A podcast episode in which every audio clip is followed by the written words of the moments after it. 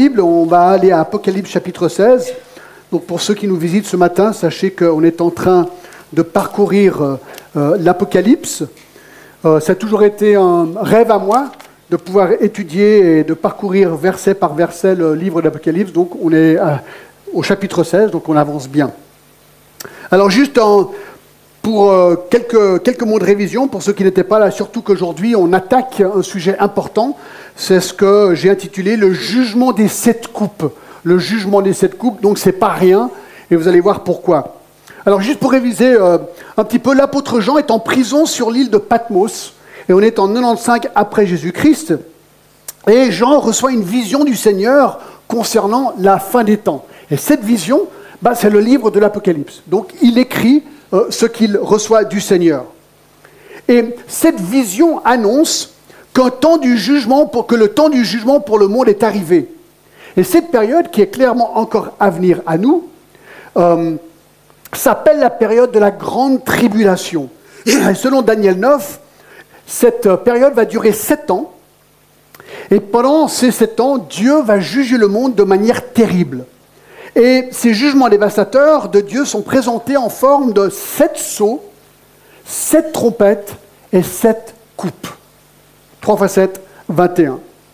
Alors on a déjà regardé les sept sceaux, mais je révise, puisqu'on rentre dans les coupes, c'est quand même bien de faire une révision. Voici si on est, enfin si on était, je dirais au conditionnel, euh, vivant au moment des sept coupes, voici ce, qui, ce que la terre aurait déjà connu. Premièrement, les sept sceaux. Au chapitre 6, il y aurait premièrement une fausse paix amenée par l'Antichrist. Deuxième saut, des guerres planétaires. Troisième saut, la famine. Quatrième saut, la mort avec un quart de la planète tuée.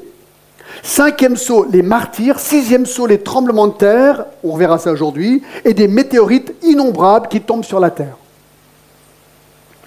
Ensuite, quelques chapitres plus tard, au chapitre 8 et 9, les sept trompettes. Donc encore sept jugements terribles.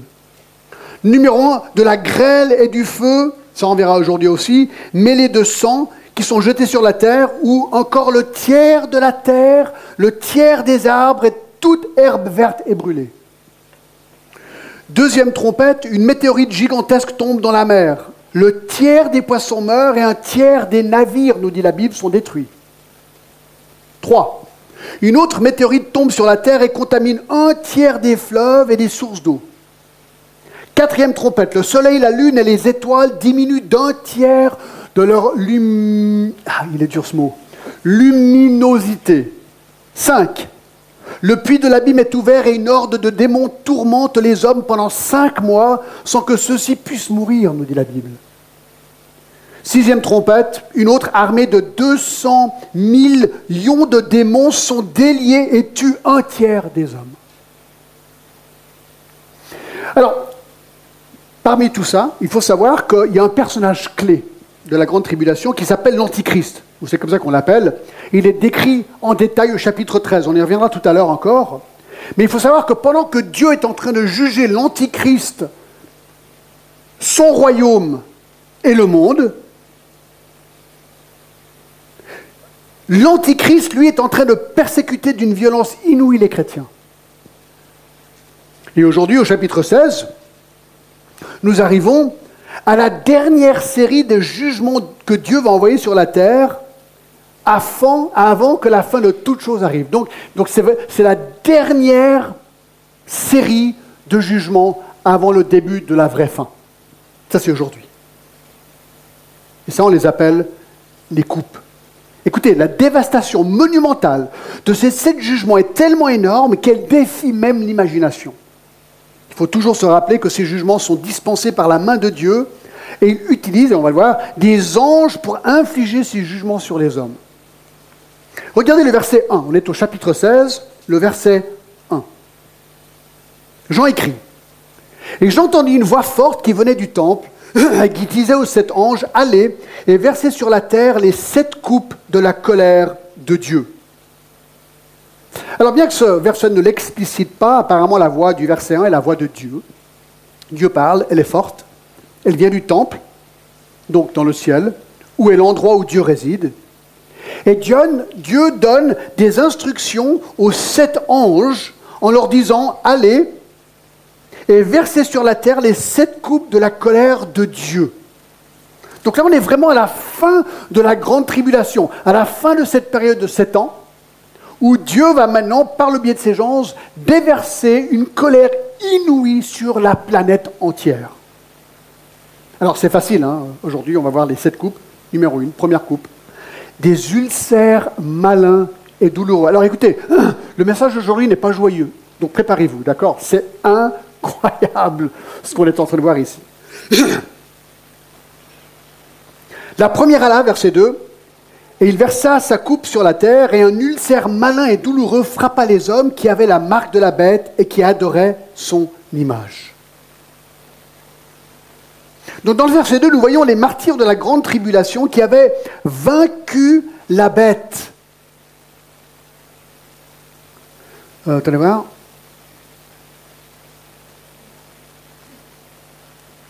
Ah bah oui, c'est ça. La première Allah et versa la coupe sur la, terre, et des malins et douloureux frappa les hommes qui avaient la marque de la bête qui adorait son image. Alors nous avons vu que les martyrs de la grande tribulation avaient vaincu la bête, son image et le nombre de son nom. Vous vous rappelez qu'au milieu de la grande tribulation, un homme politique que la Bible appelle l'Antichrist surgira sur le plan mondial et fera la paix entre Israël et le reste du monde et surtout avec les Arabes. Comme signe de bonne foi, et ça on a regardé parce que 2 Thessaloniciens 2 demande que le temple soit construit, et donc apparemment euh, il va faire la paix entre Israël et le reste du monde, et surtout avec les Arabes, et comme signe de bonne foi, le temple de Jérusalem sera reconstruit, et les sacrifices juifs recommenceront jusqu'au jour où l'Antichrist s'assera dans le temple et fera arrêter les sacrifices selon Daniel 9, et selon 2 Thessaloniciens 2, il va se mettre dans le temple et se proclamer Dieu. Puis, il commencera son règne de terreur sur la terre et s'acharnera surtout sur les chrétiens. Et ce récit, on le trouve dans Apocalypse 13. Allons-y juste pour nous rafraîchir la mémoire. On est chapitre 13, verset 4. Donc le dragon, c'est Satan et la bête, c'est l'antichrist. D'accord? On a déjà regardé tout ça en détail, mais il dit au verset 4, ils adorèrent le dragon, donc Satan, donc c'est le monde, parce qu'il avait été donné l'autorité sur la bête, donc l'Antichrist, et ils adorèrent la bête en disant qui est semblable à la bête et qui peut combattre contre elle? Elle lui fit donner une bouche qui proférait des paroles arrogantes et des blasphèmes. Elle lui fit donner le pouvoir d'agir pendant 42 mois, donc 3 ans et demi. On est à la deuxième portion de la grande tribulation. Elle ouvrait sa bouche pour proférer des blasphèmes contre Dieu, pour blasphémer son nom, son tabernacle et ceux qui habitent dans le ciel. Et il lui fut donné de faire la guerre aux saints. Donc il s'acharne contre les saints, c'est les chrétiens. D'accord? Et les vaincre. Et lui fut donné l'autorité sur toute tribu, sur tout peuple, sur toute langue et sur toute nation. Aucune nation de la terre sera épargnée. Les chrétiens seront chassés et tués. Et tous les habitants de la terre l'adoreront, ceux dont le nom n'a pas été écrit dans le livre de la vie de l'agneau qui a été immolé dès la fondation du monde. Donc le monde entier va adorer Satan et l'Antichrist et lui va massacrer les chrétiens dans le monde entier. Verset 16. Et il fit, l'Antichrist, enfin c'est en fait le prophète à côté de l'Antichrist qui fait que tout le monde adore l'Antichrist, il fit que tous les petits, grands, riches et pauvres, libres et esclaves, reçoivent une marque sur leur main droite et sur leur front, sans doute pour que ça soit très visible et facile à voir l'hiver. Et que personne ne puisse acheter ni vendre sans avoir la marque, le nom de la bête ou le nombre de son nom. Donc si tu as cette marque, tu peux acheter. Si tu n'as pas la marque, terminé. Terminé. Hier, j'ai essayé d'acheter un truc euh, sur Internet. C'était quoi? J'ai acheté un truc, je ne me rappelle plus ce que c'est, c'était pas cher. C'était quoi? Ben, J'irai voir tout à l'heure, d'accord? Alors, vous savez, j'ai deux, trois cartes de crédit comme vous, certainement. Et c'est une carte de crédit, c'est ma carte Visa américaine, d'accord Platinum, d'accord? Alors, j'ai tout fait ce qu'il fallait, tac, hein. Je dis, c'est quoi cette histoire? Alors, j'ai réessayé, hein. Alors, j'ai dû changer de carte. Et j'ai pensé à ça, je me suis dit, c'est incroyable. Quelqu'un là-bas, je ne sais pas où, a l'autorité sur ma carte Visa quelque part. Et s'il voulait nous arrêter, comme ça, vous dites, oui, bon, bah alors moi je ne vais pas prendre une carte Visa. C'est très compliqué, on est dans un monde, sans carte Visa, tu ne peux rien faire aujourd'hui. Tu ne peux rien faire. Alors, il y a un système, il y a un système, et c'est vrai que quelqu'un, quelqu'un, quelque part, peut arrêter mon compte. Donc, on est déjà dans ce monde. C'est ça qui est incroyable. C'est ça. Heureusement que j'ai des cartes bis, d'accord, pour pouvoir acheter les trucs importants que j'ai dû acheter hier, que je ne me rappelle même pas que j'ai acheté, d'accord. Non, mais c'était vraiment important, d'accord. Donc dans le chapitre, verset 2 du chapitre 15, qu'est-ce qu'on a? On voit, et je vis comme une merveille. Euh, oui, et ceux qui avaient vaincu la bête, son image et le nombre de son nom étaient debout sur la mer de verre, ayant des harpes de Dieu. Donc ça, on a vu la dernière fois. Euh, au chapitre 15, verset 2, les martyrs, justement ceux qui ont été tués par l'Antichrist, louent le Seigneur au ciel. Au chapitre 6, ils avaient prié pour que la justice de Dieu soit faite à leur égard, à leur assassin. Eh bien, au chapitre 16, verset 2, ces choses faites. Le premier Allah, et versé sa coupe sur la terre, un ulcère malin et douloureux frappa les hommes qui avaient la marque de la bête et qui adorèrent son image. Ouais, les martyrs, ils prient, Seigneur, fais quelque chose. Ils sont en train de massacrer les chrétiens. Dieu, il dit, patiente. Chapitre 16, verset 2. Et schlac, l'ange, il envoie ses ulcères malins. Alors, c'est quoi un ulcère malin? Ulcère veut dire plaie. Dans Luc 16, 21, il y a, euh, l'homme riche, euh, plutôt le, pauvre, qui est en train de se faire lécher les plaies par un chien. D'accord? Donc c'est le même mot ici pour plaie. Imaginez des plaies léchées par un chien. Ah, d'accord Alors la plupart des commentaires commentateurs pensent que c'est une référence à des ulcères. Et selon le dictionnaire de la santé, je cite, un ulcère est une rupture de la peau et d'une muqueuse provoquée par un processus inflammatoire, infectieux ou malin qui contient souvent du pu. Ah, alors, c'est intéressant la description de ces ulcères. Ils sont malins, du mot kakon en, en grec, qui veut ou bien dire qu'ils sont maléfiques, donc ils viennent du malin, donc ils viennent de Satan, ou qui sont, qui sont comme ils viennent du Satan, parce que c'est Dieu qui les envoie, ou bien simplement qu'ils font mal. Et là, la Bible nous dit qu'ils sont douloureux.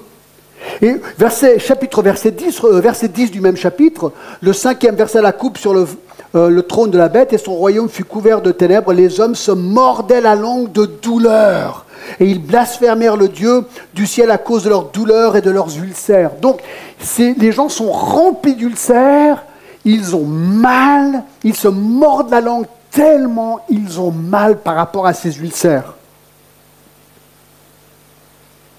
Ça m'a rappelé un peu Job. Alors c'était différent, mais c'était euh, Satan, avait envoyé ses plaies sur Job, bien sûr permis par Dieu pour toute une autre raison. Mais regardez le verset 7, l'Éternel dit à Satan, d'où viens-tu? Et Satan répondit à l'Éternel, de parcourir la terre, de m'y promener. Euh, 2.13, euh, alors il est, il est frappé d'ulcère, vous vous rappelez, il est dit, et il se tint aussi la terre sept jours, sept nuits, et il voyait combien sa douleur était grande. Bref, et on voit qu'il avait vraiment des, problèmes aussi de, de, ce même genre. Chapitre 7, verset 5, Mon corps se couvre de verre et d'une croûte terreuse, ma peau se crevasse et se dissout. Bref, c'est des descriptifs de genre de plaie horrible, ulcère que les gens peuvent expérimenter. Alors là, ce qui est intéressant dans le verset 2 du chapitre 16, c'est que les hommes, donc il frappe les hommes qui avaient la marque de la bête d'ulcère malin. Alors moi, il y a quelques années en arrière, j'essayais d'être un bon mari et j'étais en train de nettoyer la table de notre cuisine avec une éponge. C'est bien, vous ne trouvez pas? D'accord. Donc euh, ça c'était bien. Le problème c'est que des fois je fais des trucs avec trop d'énergie. Alors j'y allais à fond, d'accord? Et là je frottais cette table et tout d'un coup c'était en bois. Et tout d'un coup, une écharde longue comme ça, je, oui, d'accord? Elle, elle est rentrée dans mon doigt jusqu'à l'os. Ah J'ai vraiment eu mal. Pour faire court, j'ai dû me faire opérer dans un bloc opératoire à Annecy pour enlever l'écharde. Et le, manque de peau, ils n'ont pas tout vu, parce qu'il y avait eu un bout de l'écharde de l'autre côté de l'os, donc ils ne l'ont pas vu. Et alors ils ont enlevé ce bout, je me suis fait opérer. Puis ensuite, pendant les mois, ben, j'avais un trou plein de pu. Excusez-moi, hein, d'accord Mais ça faisait super mal, quoi, d'accord Et puis ensuite, quelques mois plus tard, tout le monde me disait non, non, non, ça va, ça va. Ça va. finalement, j'ai senti un, un, petit truc, j'ai tiré et le reste de l'écharde est sorti, d'accord Tout ça pour dire que j'ai eu une écharde et j'ai dû me faire opérer dans un bloc opératoire dans un hôpital. Ça, c'est nous, ça, c'est notre société aujourd'hui. On a de l'assurance pour tout. C'est génial quand même. Imaginez si mon corps était couvert de ce genre de plaie. Pire, à vous avez déjà eu des. Comment on appelle les. hein, un aft Qui a eu un aft? Ah ah, ça fait mal ces trucs. S'il y a deux ou trois, c'est horrible. Sur la langue, vous avez déjà eu ça? Imaginez ces ulcères sur le corps dans la bouche. J'exagère pas. C'est ce qu'il dit ici. Alors, il se sentait protégé par l'Antichrist. Maintenant, il réalise que l'Antichrist ne peut rien faire contre même ces ulcères horribles. Même celui qui a le pouvoir de faire des miracles, l'Antichrist, ne peut rien faire ici. Deuxième coupe. N'oublions pas, ce sont des jugements que Dieu envoie sur ceux qui suivent l'Antichrist. Deuxième coupe, la mer de sang, verset 3. Le second ange donc versa sa coupe dans la mer, et elle devint du sang comme celui d'un mort, et tout être vivant mourut, tout ce qui était dans la mer. Alors là, on voit presque un duplicata de la plaie du même genre qu'on trouve en Égypte. La question que les commentateurs se posent est celle-ci. Est-ce que les eaux de la mer qui deviennent du sang deviennent du sang réel, donc du sang vraiment du sang, ou la mer devient-elle ce qu'on appelle une marée rouge? Alors j'ai été regarder la marée rouge, hein, décrite comme ceci. Une marée rouge est un type d'efflorescence algale ayant pour origine une prolifération relativement rapide de la concentration de dinoflagellés, des micro-organismes souvent assimilés aux micro-algues et regroupés dans du phytoplancton, dans une étendue d'eau quelconque. Bref, la marée devient rouge, il faut surtout pas boire. C'est très mauvais. Et ça, ça peut arriver. Alors, il faut juste relire le verset. Le second verset, euh, le, second ange versa sa coupe dans la mer, elle devint du sang, comme celui d'un mort. On a vraiment l'impression, moi je prends ça de manière littérale, moi j'ai l'impression que les mers deviennent du sang. Voilà, c'est ce que je crois. Comme du sang d'un mort. Alors moi j'ai jamais vu un mort avec du sang qui coule de son corps. Mais imaginons, comme on voit dans les films, d'accord, mais en réalité, un mort qui a été coupé avec un couteau et le sang coule. C'est ce genre de sang. C'est intéressant la description. Pourquoi est-ce qu'il dit ça comme le sang d'un mort? Pour vraiment souligner le fait que c'est du sang. Et je pense que le sang d'un mort doit noircir. Il n'est il est plus aussi rouge. Il doit noircir. Hein. Vous avez déjà vu du sang séché sur votre peau, il est, plus foncé. Mais ce qui est important de voir ici, c'est que tout être vivant mourut, tout ce qui était dans la mer. Donc, tout ce qui vit dans la mer est mort. Toute la vie marine meurt. Imaginez le bouleversement naturel dans le monde juste à la plaine numéro 2. Plus de poissons, plus d'algues, plus de plancton. Alors vous savez qu'il y a déjà un plan d'eau similaire dans le monde. Alors il n'est pas rouge, mais c'est une étendue d'eau sans aucune vie dedans. Presque sans aucune vie. Vous savez ce que c'est? La mer morte. La mer morte. Ben oui, la mer morte, et je suis même baigné dedans. Hein. Aujourd'hui, c'est un site touristique. Mais ça ne va pas être comme ça pendant cette là ça je vous garantis. La différence ici, c'est que ce ne sera pas la mer morte blanche avec du sel, où les touristes peuvent se baigner, mais les mers du monde seront mortes et rouges de sang, qui seront remplies de sang humain. Alors que vous soyez, j'ai pensé aux plages, les belles plages du monde. Imaginez, vous êtes à Cannes, à Nice, à Venise, à Naples, à Calais, à New York, à Los Angeles, à Rio de Janeiro, à Hawaï, à Hong Kong, à Sydney, à Auckland, à Tokyo, chaque fois que vous regardez rouge, noir, sang. Imaginez les poissons qui flottent. On estime à 3 trillions 500 milliards le nombre de poissons dans les océans aujourd'hui.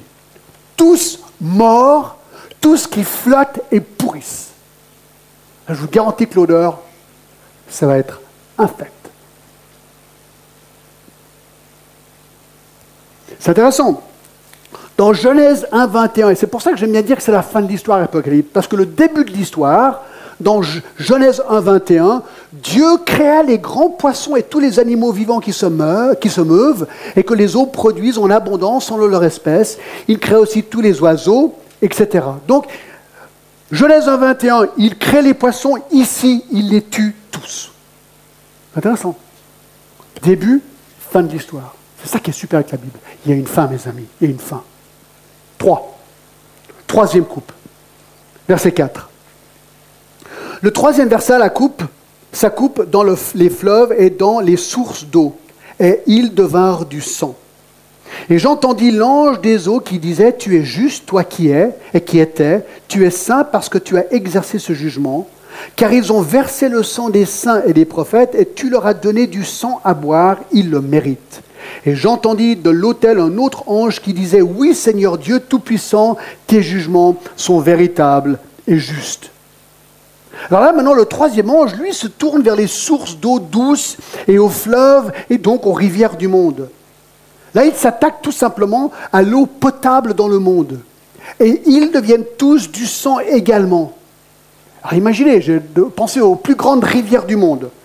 La rivière Sepik, Mississippi, Volga, Zambézi, le Mekong, le Gange, le Danube, le Yangtze. Imaginez tous ces fleuves devenir rouge sang.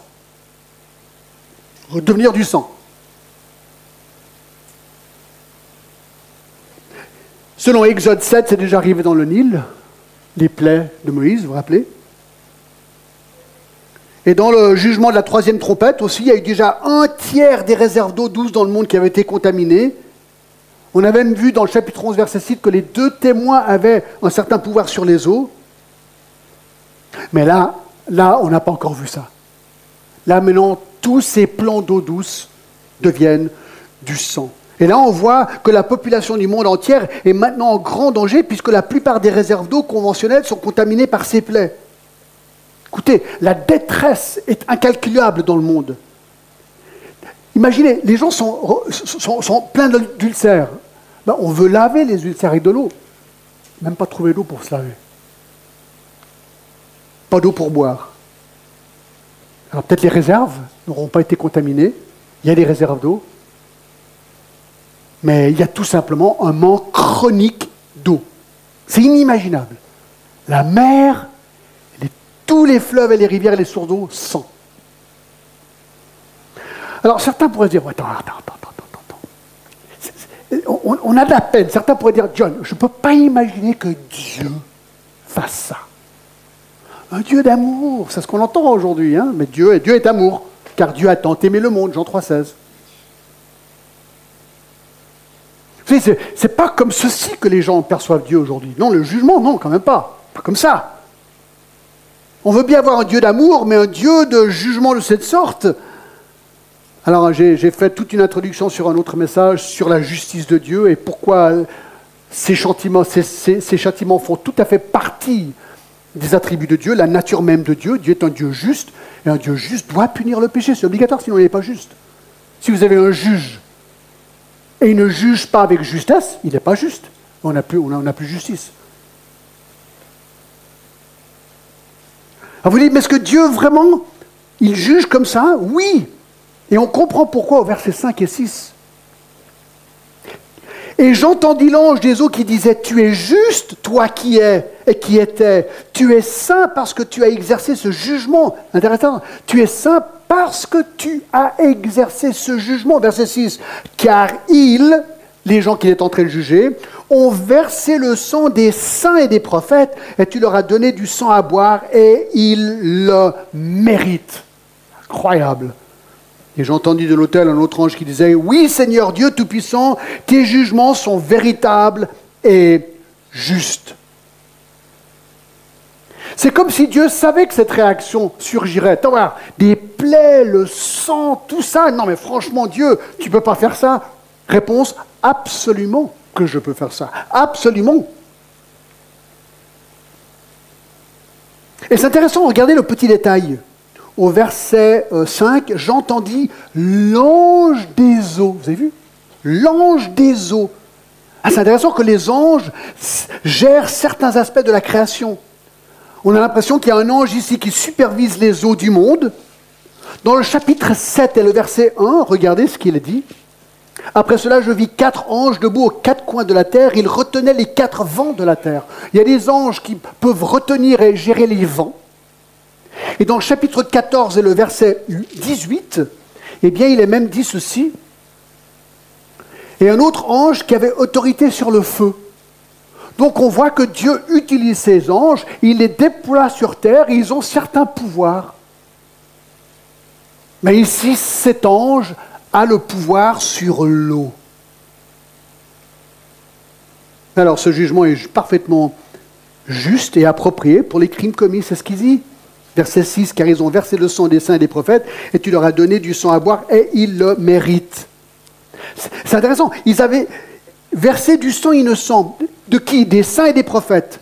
Donc, ils ont tué des chrétiens qui n'auraient jamais dû être punis par la mort. Donc, c'était des crimes, c'était des, assassinats, des meurtres. Et on a vu dans le chapitre 13, c'est un massacre des chrétiens. Donc l'ange, quelque part ici, est en train de dire, écoutez, c'est simple, œil pour œil, dent pour dent, vie pour vie. Mes amis, nous avons ici un exemple biblique frappant du bien fondé biblique de la peine de mort. Car dans certains cas, elle est parfaitement justifiée. Il est impossible de vivre sans eau. Ces gens sont de ce fait condamnés à mort. Dieu est en train de les condamner à mort. Bon, il a déjà éliminé plus de la moitié de la planète. Enfin, on a déjà vu dans les plaies ou dans, dans les plaies avant. Mais pour quelle raison? Pour quelle raison est-ce qu'ils méritent la mort? Eh bien, il est dit parce qu'ils ont versé du sang innocent. Pour avoir tué des vies innocentes, ils doivent payer avec leur vie. C'est aussi simple que cela. Et vous savez ce que dit l'ange ici quelque part? Laisse-les boire le sang des mers et des rivières et mourir, car ils le méritent. Ah ouais Au verset 4, donc les fleuves et les sources d'eau deviennent du sang, et l'ange dit, tu es juste, toi qui, qui étais, tu es saint parce que tu as exercé ce jugement. Ils ont versé le sang des saints des prophètes, maintenant tu leur as donné du sang à boire. C'est vraiment, c'est dent pour dent, la vie pour vie. Ils ont pris du sang, ils vont boire du sang. Et tout au long, il dit, il le mérite justice et que Dieu est juste, ses jugements sont véritables et ils sont justes.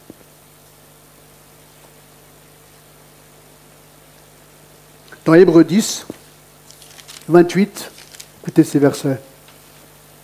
Celui qui a violé la loi de Moïse meurt sans miséricorde sur la déposition de deux ou trois témoins. De quel pire châtiment pensez-vous que sera jugé digne celui qui aura foulé aux pieds le Fils de Dieu, qui aura tenu pour profane le sang de l'alliance pour lequel il a été sanctifié et qui outrageait l'esprit de la sa grâce? Car nous connaissons celui qui a dit À moi la vengeance, à moi la rétribution, et encore le Seigneur jugera son peuple. C'est pour ça qu'au verset 31, il dit C'est une chose terrible de tomber entre les mains du Dieu vivant.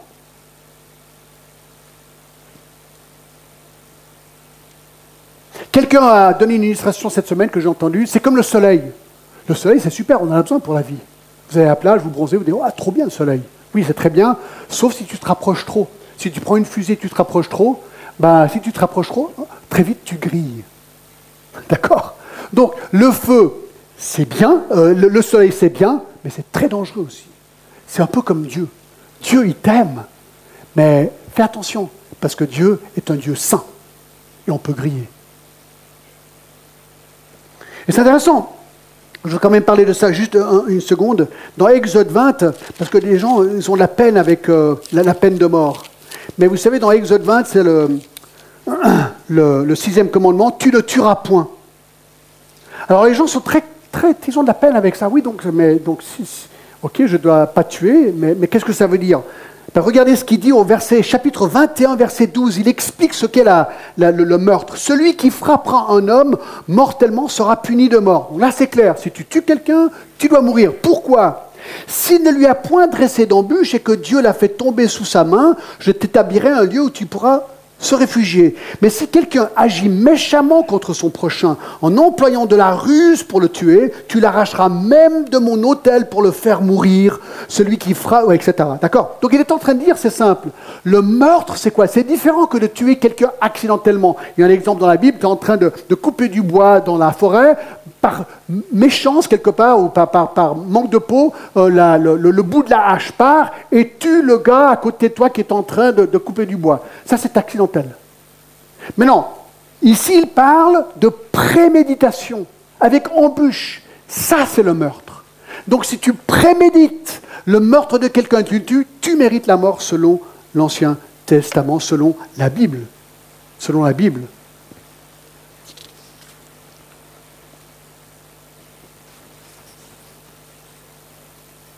Regardez ce qu'on apprend sur Dieu. Là, on est de nouveau dans l'Apocalypse. Hein.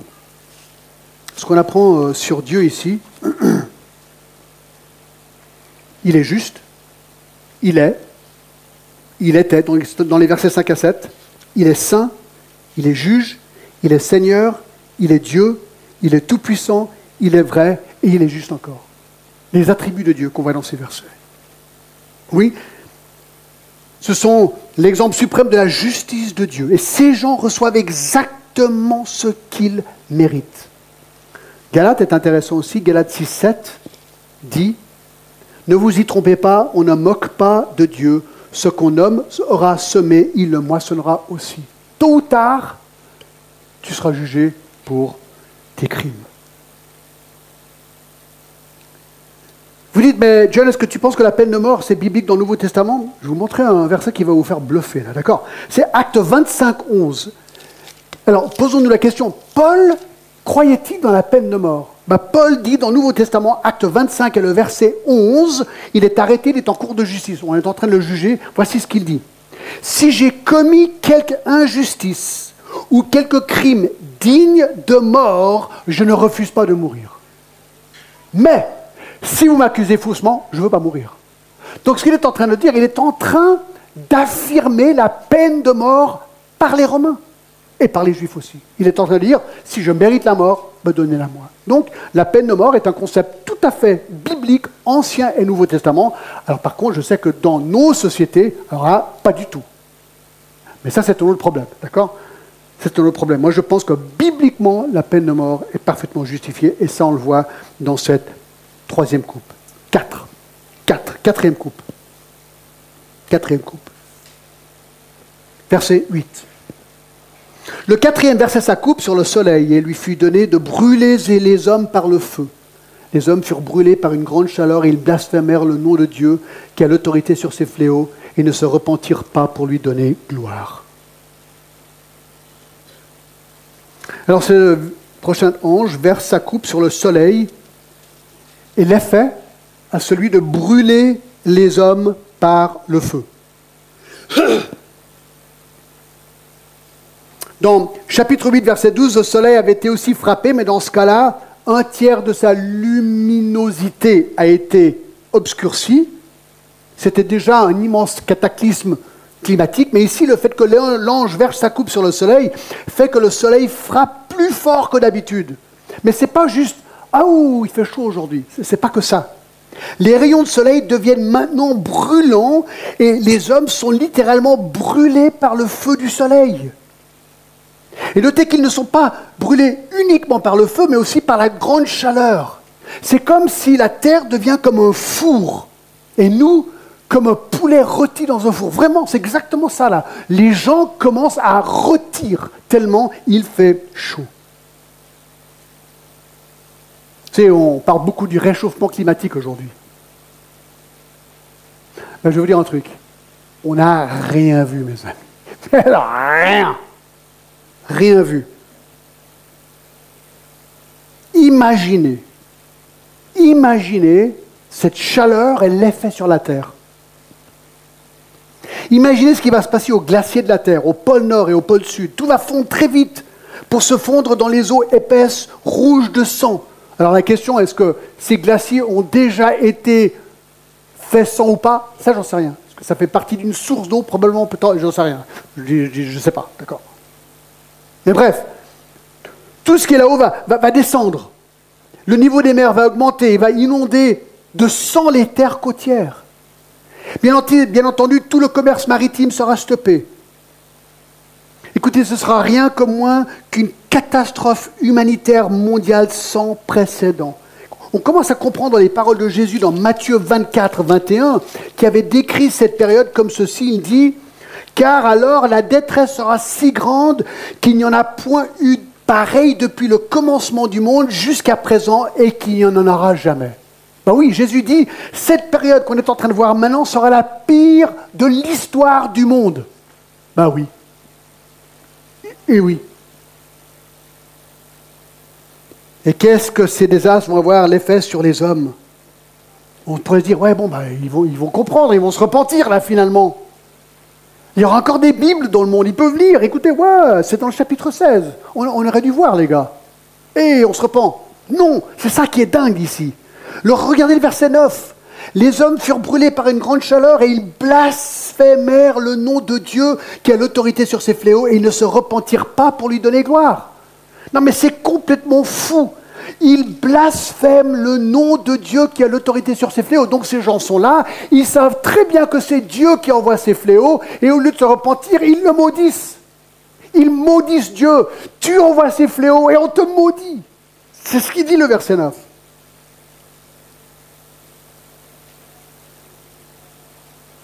Et ils refusent de se repentir.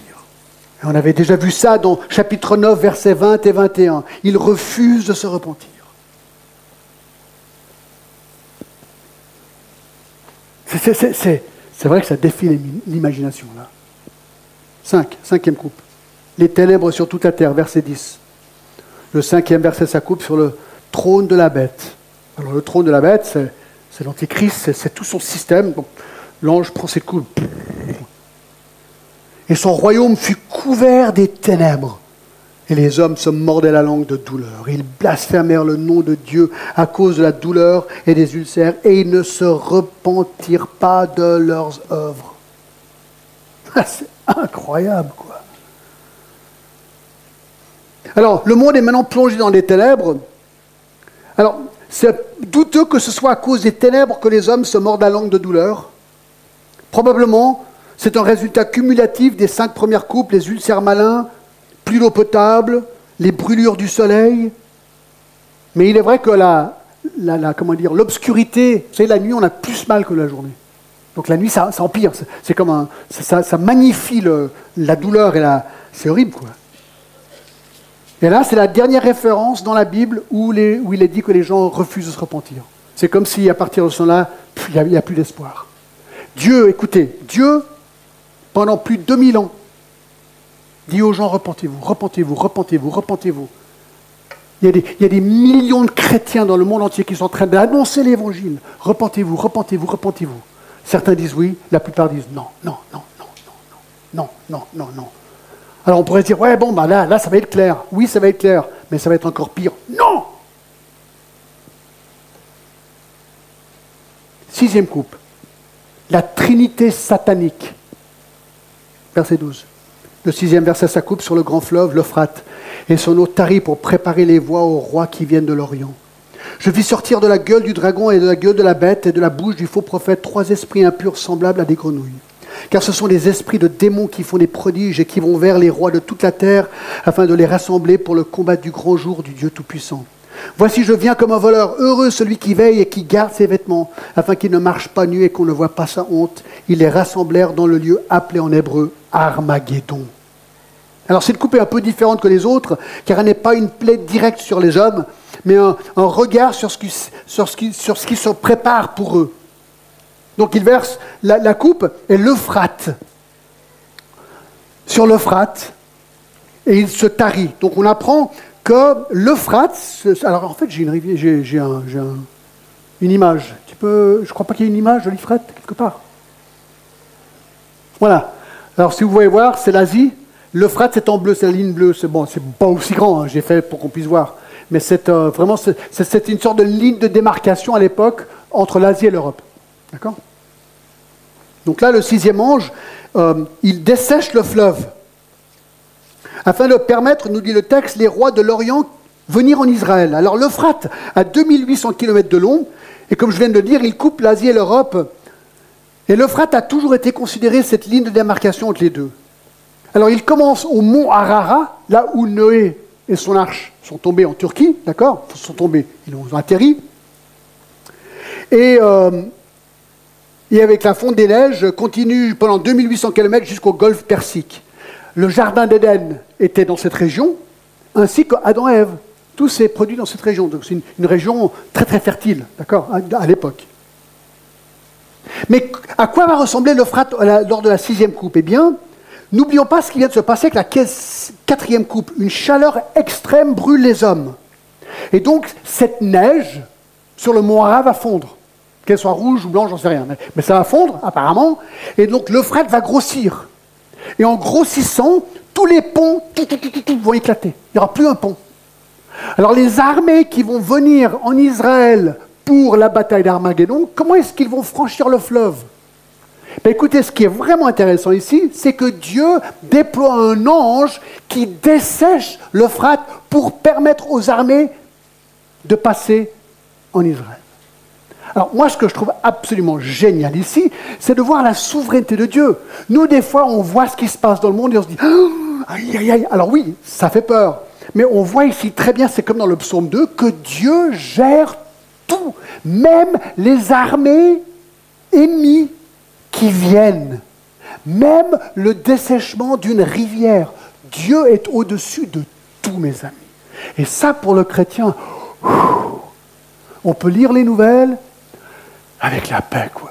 Se dire, bon, moi je comprends pas, ouais, c'est un peu paniquant. On n'avait pas eu de pli pendant deux semaines. Tu vois Oui, mais Dieu contrôle. Contrôle. Ça, c'est super. Et alors, verset 13, je vis sortir de la gueule du dragon, la gueule de la bête et la bouche du faux prophète, trois esprits impurs semblables à des grenouilles. Alors, le dragon, c'est Satan, chapitre 12, verset 9. La bête, c'est l'antichrist, chapitre 13, et le faux prophète, c'est l'assistant de l'Antichrist, chapitre 13. On appelle ça la trinité satanique. Et on apprend que de leur bouche sortent trois esprits impurs, donc trois démons, verset 14. Et Jean les décrit comme des grenouilles. les grenouilles, ce sont les animaux impurs. Lévitique 11, 10 et 41. Alors ce ne sont pas des grenouilles littéralement, ce sont des démons. Donc, de Satan, de l'Antichrist, du faux prophète, en plus d'eux et leurs armées, il y a des démons. Quel est leur but Verset 14. Ce sont les esprits de démons qui font des prodiges. Ne vous laissez jamais bluffer par des prodiges. Les gens qui font des miracles, ok, ils font des miracles. Satan peut faire des miracles. Le faux prophète peut faire des miracles. Les miracles sont la preuve finalement de rien. Donc ne vous laissez pas distraire par les miracles, parce que c'est ce qu'il dit ici. Il dit, ce sont les esprits de démons qui font des prodiges et qui vont vers les rois de toute la terre afin de les rassembler pour le combat du grand jour du Dieu puissant. C'est incroyable. Et donc ils vont réunir en premier les rois de l'Orient. Mais regardez au verset 14, ce sont les esprits de démons qui font les prodiges et qui vont vers les rois de toute la terre. Donc en premier c'est les rois de l'Orient, mais ensuite c'est tous les rois de toute la terre. Et leur but c'est quoi? C'est clair, de les rassembler, verset 16, pour le combat du grand jour de Dieu Tout-Puissant. ils se rassemblent dans le lieu appelé Armageddon. Alors ça, on verra plus tard, la bataille d'Armageddon, on regardera tout le détail, c'est horrible. Ils se réunissent dans la, dans la vallée de Jezreel? En fait, je vais vous montrer, euh, juste dans, dans deux, verset 15. C'est ce qu'il dit. Donc, ils le rassemblent pour le jour du combat au verset 14. Et voici, je viens comme un voleur, heureux celui qui veille et qui garde ses vêtements, afin qu'il ne marche pas nu et qu'on ne le voit pas sans honte. Il est en train de parler à, ceux qui sont là, les chrétiens qui sont encore vivants à ce moment-là. Vous ne, vous inquiétez pas, d'accord? Vous êtes bénis quelque part, mais ensuite c'est un, dernier appel pour que les gens puissent se repentir, bien que ce n'est pas dit tel quel. Mais le but, au verset 16, ils se rassemblent dans le lieu appelé Armageddon. Alors je crois que j'ai une photo, on était dans notre voyage en Israël. Il y a une photo, non, avec un balcon, puis des gens qui regardent sur une voilà. Alors ça c'est nous, c'était un autre tour d'Israël, et là c'est la vallée de Gisraël, c'est la vallée d'Armageddon. Donc c'est quand même super d'être là, de dire waouh, tu lis la Bible, on, lisait le texte, on lisait. Alors pour nous c'est réjouissant parce qu'on est chrétiens, d'accord, de dire c'est incroyable, on est là et ça va y être ici, juste là devant nous. C'est ça qui est... Israël, c'est la Bible en 3D. Hein. C'est vraiment super pour y aller. Armageddon vient du mot Ar, montagne, et Megiddo, la ville.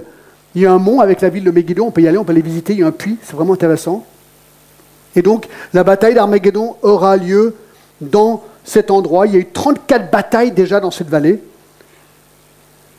Et Napoléon a dit que c'est le meilleur champ de bataille au monde. Et là, ça arrive à la, dernière coupe, septième coupe. Des cataclysmes naturels colossaux. Écoutez, là, on n'a encore rien vu, c'est ça qui est dingue. Verset, verset 17. Le septième verset sa coupe dans l'air, il sortit du temple, du trône, une voix forte qui disait C'est en fait. C'est un fait. Dans l'original, le mot décrit une action qui a un effet qui dure.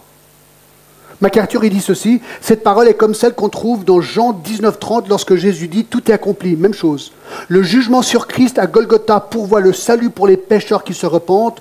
Le jugement de la septième coupe pourvoit la ruine aux pécheurs qui ne se repentent pas. Il dit terminé. C'est vraiment la fin de la fin ici. Alors verset 18, regardez ce qui se passe.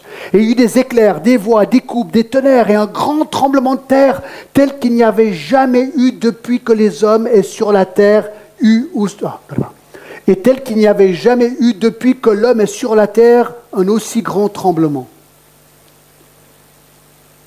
C'est le tremblement de terre le plus dévastateur de l'histoire du monde. Alors pour comparer, je me suis dit, mais alors quels sont les plus grands tremblements de terre qu'il y a déjà eu dans le monde?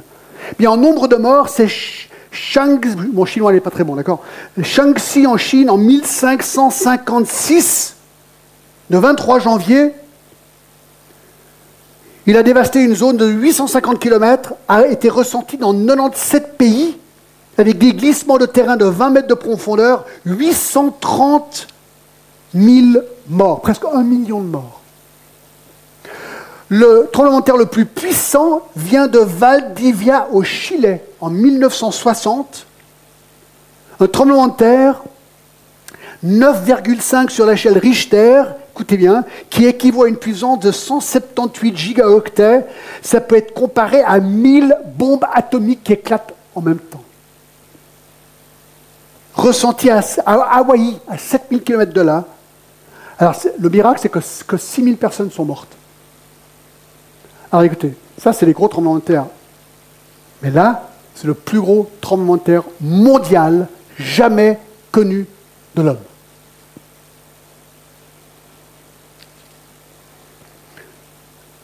Le résultat, verset 19, la grande ville, la grande ville fut divisée en trois parties, probablement Jérusalem. Les villes des nations tombèrent, donc pleine ville détruite. Pensez à votre ville, votre ville préférée dans le monde, rasée, imaginez. Paris, Londres, New York, Los Angeles, Genève.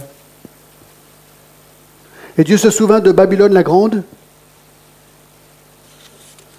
probablement le royaume de l'Antichrist, pour lui donner sa coupe de vin de son ardente colère. Alors là, Dieu, maintenant, il déverse, là, là, il y va. Quoi. Toutes les îles s'enfuirent et les montagnes ne furent pas retrouvées. Tu sais, dans les tremblements de terre, on voit hein, des, des, sur, des vidéos des, villes des îles qui apparaissent. Ben là, les montagnes baissent, les îles montent. Imaginez le, le Mont Blanc, là. Ça lève. Enfin, on aurait une belle vue, d'accord?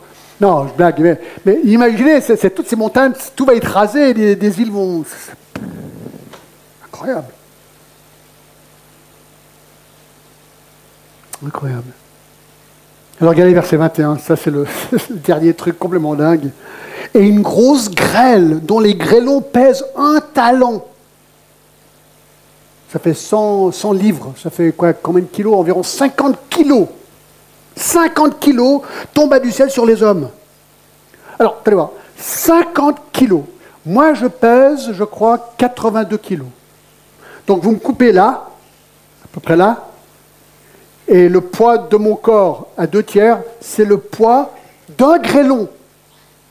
Alors, j'étais regardé pour voir les plus grands grêlons dans l'histoire du monde. Alors, j'ai une photo assez marrante, d'accord? Alors voilà, donc ça, ça c'est euh, un grêlon de la taille euh, d'une balle de baseball. L'autre à droite, elle est quand même hyper grosse. Hein. Non, regardez la prochaine. Oh Alors je ne sais pas si vous voyez, excusez-moi. Hein. Regardez la taille, presque la, taille de sa tête, le gars. Mais ça, c'est rien. Imaginez hein, des blocs de glace de 50 kilos qui tombent du ciel sur les hommes. Paf la, destruction, mais leur totale et massive. C'est ce qu'il dit. Et le résultat? Le résultat, non mais c'est ça qui est dingue au verset 21. Et les hommes blasphémèrent Dieu à cause du fléau de la grêle, parce que ce fléau était très grand.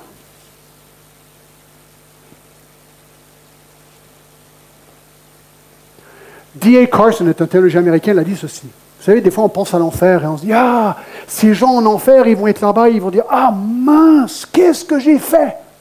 J'aurais dû, oh Seigneur, est-ce que j'ai pas une autre chance? Ça, c'est ce que l'homme a envie d'imaginer. C'est pour ça que le purgatoire a été inventé, pour imaginer une deuxième chance que les gens vont regretter plus tard. Non, non, non, non, non, non. Non, non. D.A. Carson dit Regardez, quel est le résultat ici? C'est que les gens, plus il y a la colère de Dieu, plus ils blasphèment Dieu. Donc les gens en enfer vont blasphémer Dieu. Et ils vont blasphémer Dieu pendant toute l'éternité. Je, crois qu'il a 100% raison. Ils vont être en colère. Et blasphémer, blasphémer, blasphémer Dieu. Toi, c'est ce qu'ils font ici. Mais ils vont le faire en enfer aussi.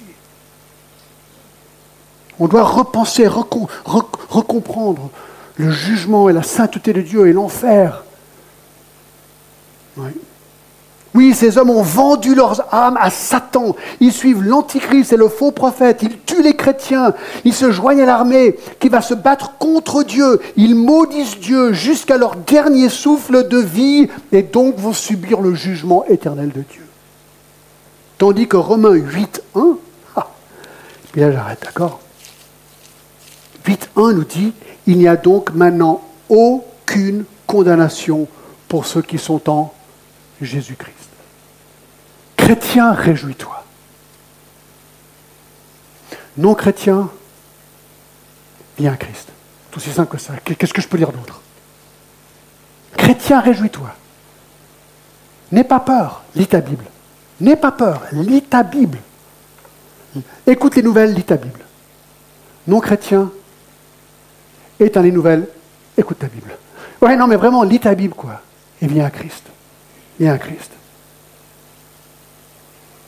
Alors, qu'est-ce qui va se passer juste après? Eh les chapitres 17 et 18 vont décrire l'effondrement du système politique et religieux de l'Antichrist. Le chapitre 19 va décrire le festin des noces et le retour de Jésus sur la terre et la bataille sanglante d'Armageddon et la destruction de l'Antichrist et le faux prophète qui seront jetés dans les temps de feu. Dans tout le détail, cette bataille est incroyable. Le chapitre 20 va décrire l'instauration du millénium sur terre ainsi que la destruction de Satan dans l'étang de feu et le grand trône blanc du jugement des hommes. Le verset 21 va décrire les nouveaux cieux, la nouvelle terre et la nouvelle Jérusalem. Le chapitre 22 décrit le paradis et lance une dernière invitation à ceux qui ne se sont pas repentis de leurs péchés de venir à Christ avant qu'il ne soit trop tard. Et on va voir toutes ces choses, mes amis, verset par verset, mais il faudra revenir à partir de septembre je suis désolé, il y a une coupure un petit peu longue. Alors nous, on sera de retour le 30 juillet, d'accord? Mais je ne sais pas si en, août, je vais recommencer ça. Mais c'est sûr qu'en septembre, on va terminer, à partir de septembre, terminer le livre de l'Apocalypse, d'accord? Alors voilà, donc euh, j'espère qu'on termine quand même sur une note positive. Et oui, cette note positive, c'est que il n'y a aucune condamnation pour ceux qui sont en Jésus-Christ. Donc nous, nous pouvons nous réjouir et c'est tout le but de la Sainte Seine. La Sainte Seine, c'est de nous rappeler que Christ s'est offert pour nous. Et Christ nous offre le pardon. Et une fois qu'on est pardonné, tout ça, jamais ça t'arrivera. C'est aussi simple que ça. Donc, je vais inviter Pascal qui va venir et nous mener dans un moment de Sainte Seine euh, ce matin.